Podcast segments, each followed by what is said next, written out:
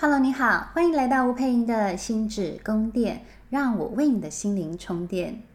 大家最近有没有感觉到天气越来越炎热啦？很开心，我觉得春天好，夏天好像慢慢来了。我其实真的都是比较喜欢比较温暖的气候哦。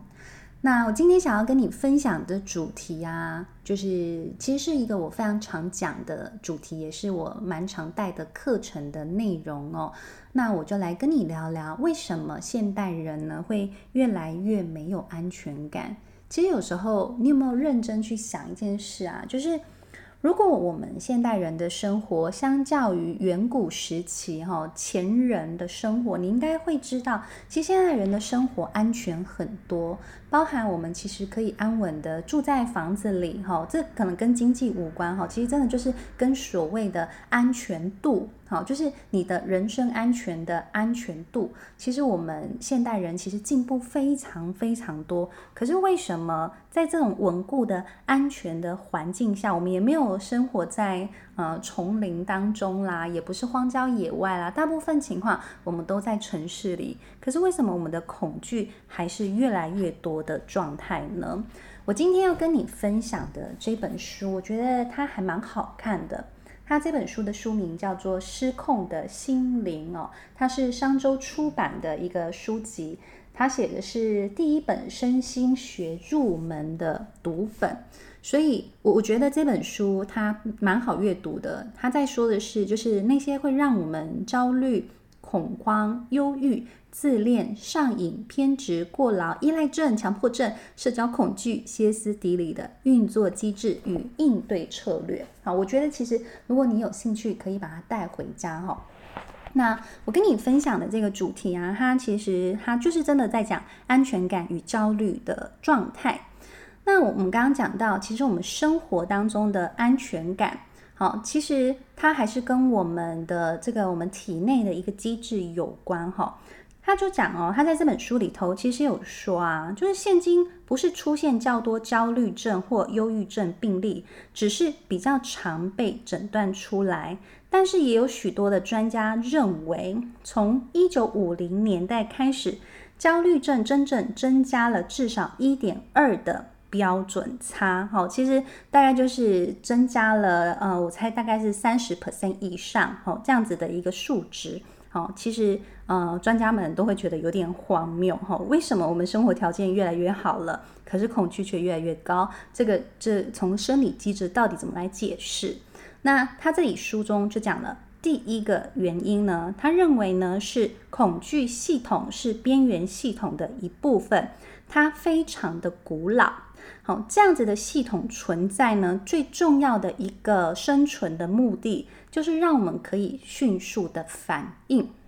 好，做我们该做的事情。就像是当我们要穿越那个荒郊野外啦、丛林的时候，这时候如果丛林当中草丛里窜出了一头就是攻击性的野兽，好。它其实就有办法帮助我们立即性的做出反应，要不然呢，这个我们恐惧的系统其实很喜欢处于待命的状态下。所以，我们想象一下，其实，在几千年前啊，生活条件很糟糕。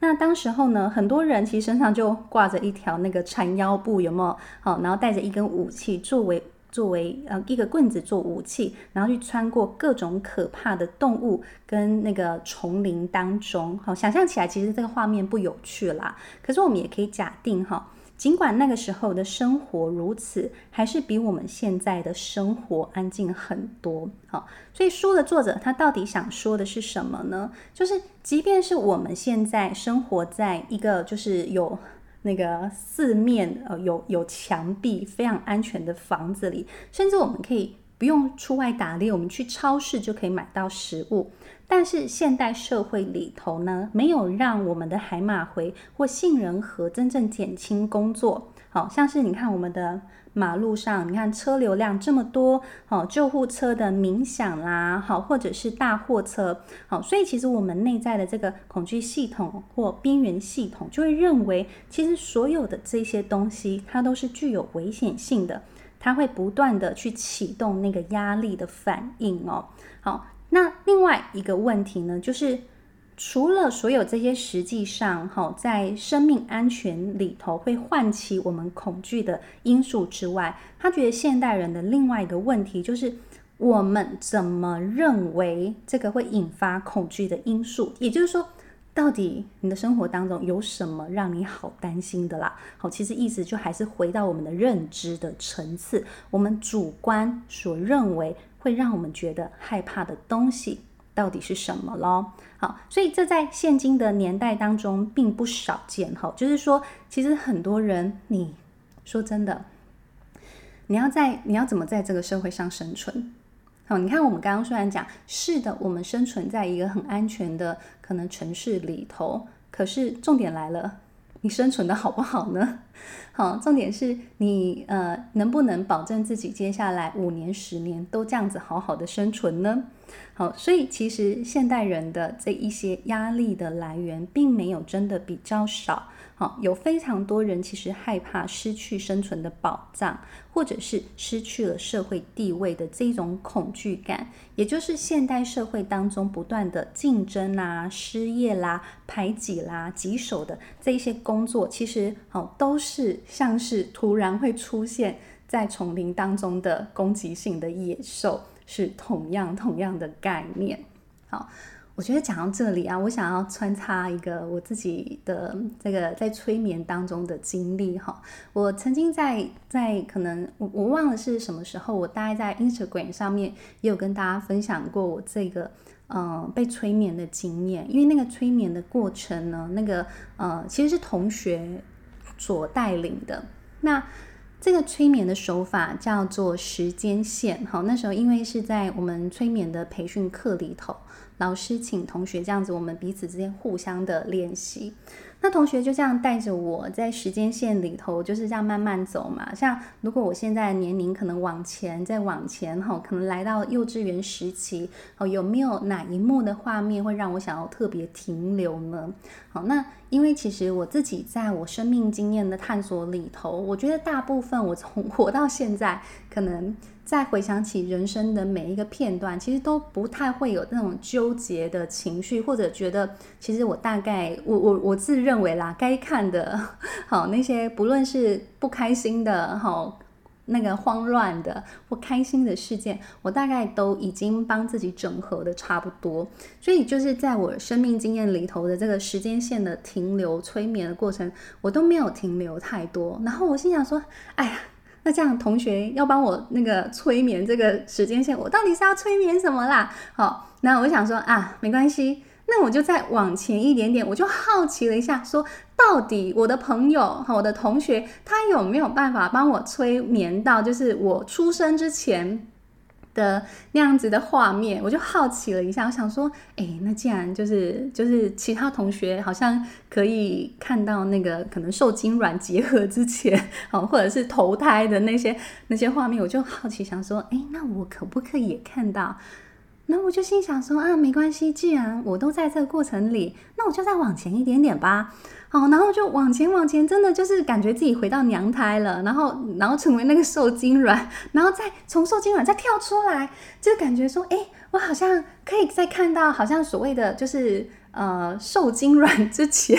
的画面。我真的当我真心在那时候觉得这个实在是太玄妙了啊！可是呢，重点是我还真的就看到了，我真的看到了。我就往前一点点之后，我就发现我好像来到了一个异世界，我好像来到一个很像精灵的的那个呃生活，就很像好像精灵的花园，然后所有的颜色的那个呃。彩度都是非常的高，就是一个非常高彩度的一个国境里头，我真的觉得很像精灵世界。然后每一个每一个我所看到的生物都长得极其可爱，因为就圆嘟嘟的。我心想说，但是我好像也不记得我有看过这种画面，就是在可能报章杂志也好，电视媒体，我好像也没看过类似像这样的动画。那我就真的很好奇，想说我到底来到了什么地方，怎么这么这么有趣？然后我就看到每一个很像精灵的人，他们头上真的好像有一点点角。我现在其实觉得那个画面已经有一点点模糊了。但重点就在于，当我进到那个画面里头，我的心灵啊，是一种极其的松，很松，很松，很舒服，很舒服，非常的开心，而且我会描述那种感觉，就叫做自由。然后我就很好奇，我想说，天哪，这个地方怎么可以给我一种如此心灵平静跟自由的感受？我到底来到哪里了？然后后来我就真的很好奇，我就在那一个画面里头，因为我觉得我我就只能姑且说，它可能真的是一个精灵世界吧。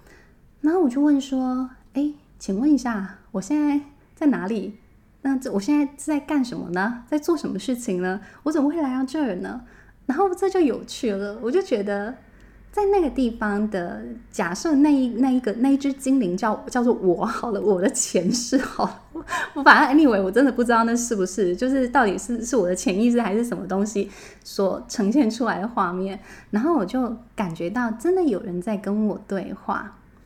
然后呢，我就问了，我就说，诶，呃，这个是怎么回事？如果我现在在这个地方是如此自由，跟而且你知道那个心松开的感觉。真的好舒服哦！真的你会觉得，就是一种我我觉得很难言喻的舒服感，就是完全无忧无虑，然后你可以随心所欲的去创造跟做任何任何的事情的那种自由感。我觉得那个感觉很强烈，甚至是我在人世间。很少能够就是持续，我觉得我在人世间偶尔啦，偶尔会有这个感觉，但是在那个地方，我觉得那个满满的环境就充满了这种无忧无虑的这种 peace 的感觉。好，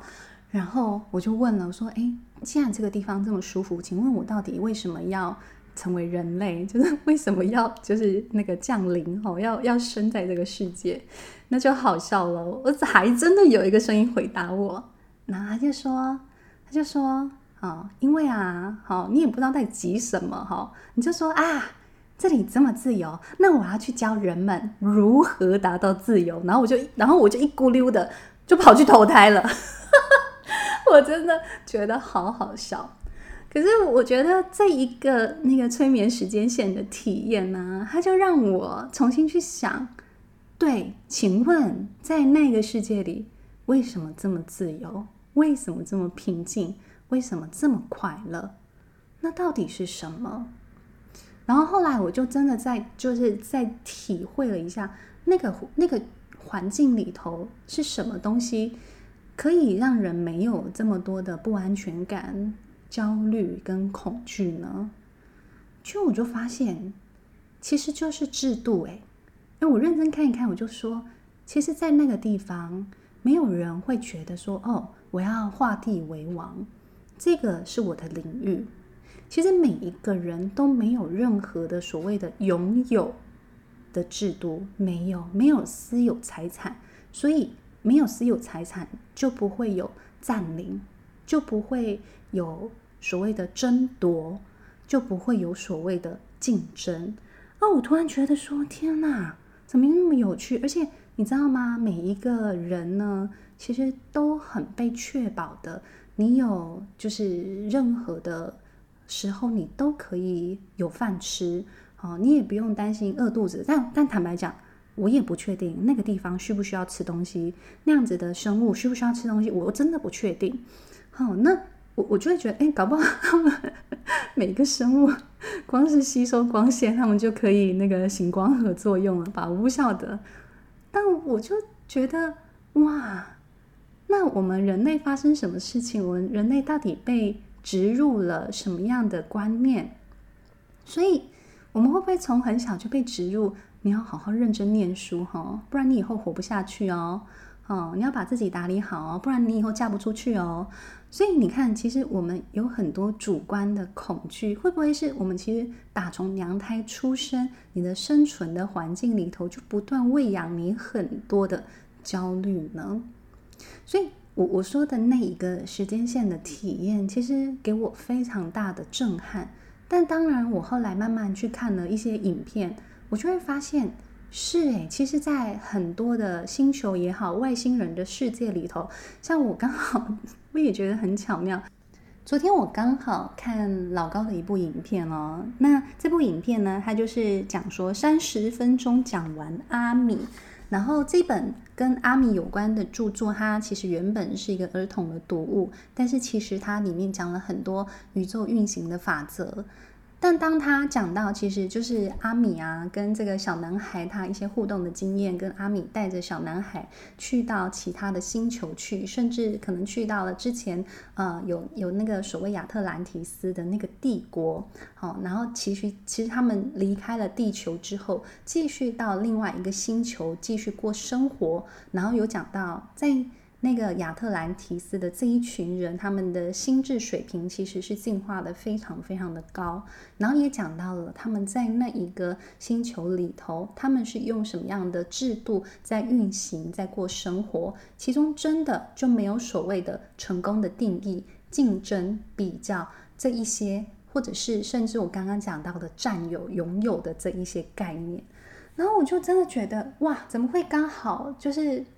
真的，真的，真的就是一个时间性的那个巧合，我就听到了这些讯息，跟那个时候我在时间线的催眠里头，我进到了那个很像是精灵世界的地方，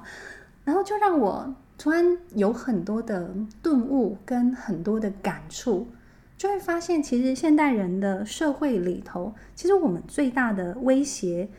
也许真的不是所谓的安全性了，其实很多是。我们过往的这一些被灌注的、被放入我们脑内的这些不断的竞争也好啦、忧虑也好啦，甚至生存的危机也好，所衍生出来的一种不安全感，好，甚至是一种。我们跟人断了连接的那种，呃，被抛弃的威胁感，不被爱的，不被认同的，没有被听见的恐惧感，其实是这一些东西所共同凝聚出来一个我们对这整个世界，或对全体人类，或大部分人类，我们没有办法信任，然后我们也会觉得非常的，呃，有有危险性，甚至是一种。我们对自己也缺乏了各种的不信任的状态，就是过去我们所喂养的，而导致其实我们对于未来就有很多的担心。那个担心是：哈，我这样真的有人喜欢我吗？哈，我这个能力真的有公司会聘用我吗？那我们现在政府这样，请问退休金还有保障吗？我们会不会被裁掉？十年后还付得起房租吗？以及现在的这个房价其实节节攀升的情况下，我们十年后存的钱真的有办法付得了头期款吗？你就会发现，其实这些所有会让我们害怕的问题带来的各种压力，其实真的不亚于我觉得像千千百年前那种丛林里头跳出来的猛兽。所以简单来说，我觉得现代人的生命的经历。其实这种处处的危机感，还是比比远古时期的人的这种这种害怕的感觉，我们随时都暴露在荒郊野外的那个恐惧感，也许是强上好几倍的。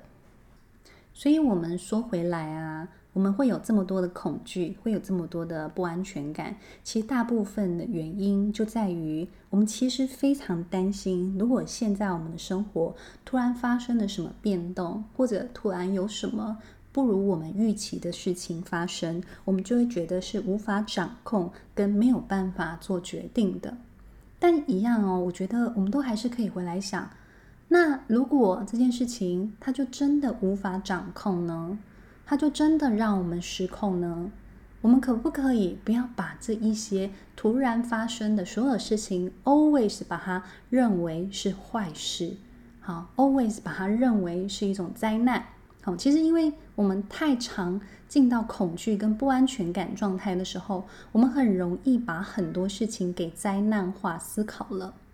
但如果我们现在有一个成长性的思维，去认为说，那假设这个世界上，没有任何的坏事，而是每一件发生在我生命当中的事情，它都有让我学习的地方呢。会不会这一些让我失控的事情，正在提醒我，我也许需要再具备某一些能力，或者也许我该放掉一些我拥有过多的东西，包含我拥有过多的操控，我拥有过多的贪婪，它也是一种很重要的提醒，不是吗？那当然，我相信你们也有听过一种说法哈，就是你的脑袋呢没有办法分辨这件事情是否真实存在。可是，如果你的主观认定它就是存在的，那你的脑袋就会觉得它是真的。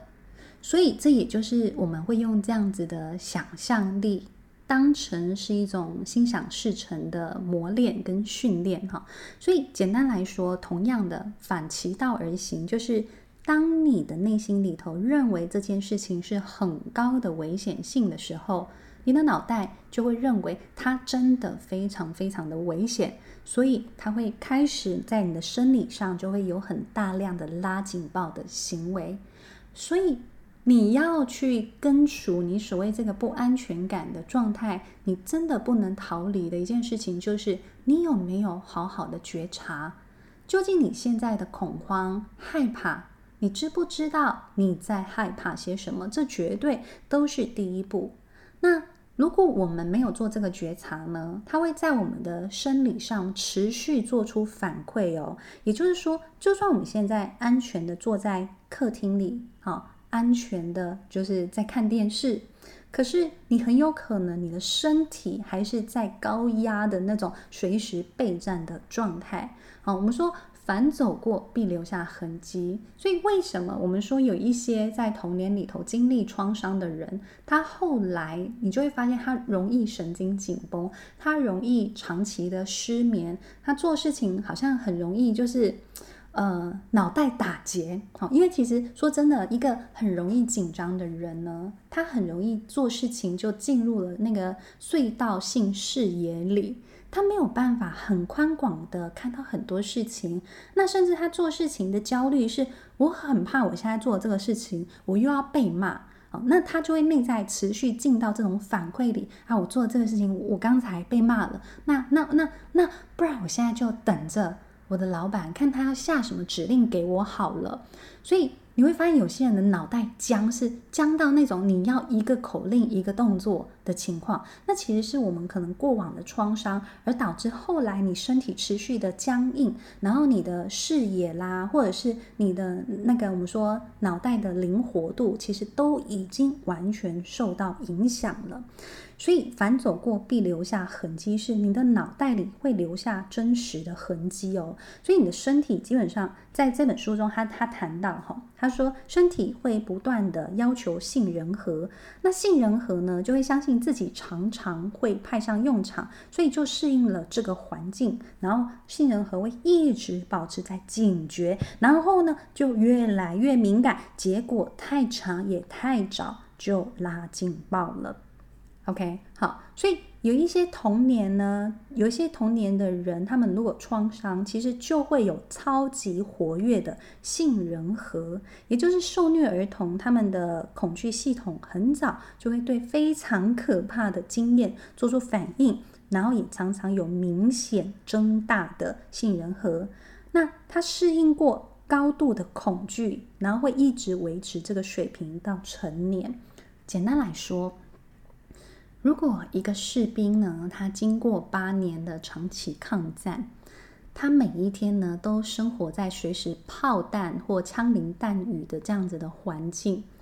当他现在可能走在路上啊，我们说那个小贩刚好在蹦逼旁，砰的一声，你猜这个士兵会有什么样的动作？好，他可能立刻进到了高度备战，甚至他可能会主动攻击别人。好，这也就是我们说很多的那种战后的士兵，他们有所谓 PTSD 的现象是同样的状态。其实他们在战争的过程当中，心灵是长期在一个创伤。好，因为其实都是一种高度压力，然后不论是身体或心灵上，你都会看到非常多可怕的，或承受非常多可怕的这种攻击事件的时候，你在当下你其实没有办法做任何的处理。但是当你的人生来到一个比较平缓跟安静的状态里头的时候，你的身体并没有办法，你身体跟脑袋并没有办法立刻去适应好这个太平世界的时候呢，可能有时候，嗯，你有没有听过那个一个女士兵，可能有人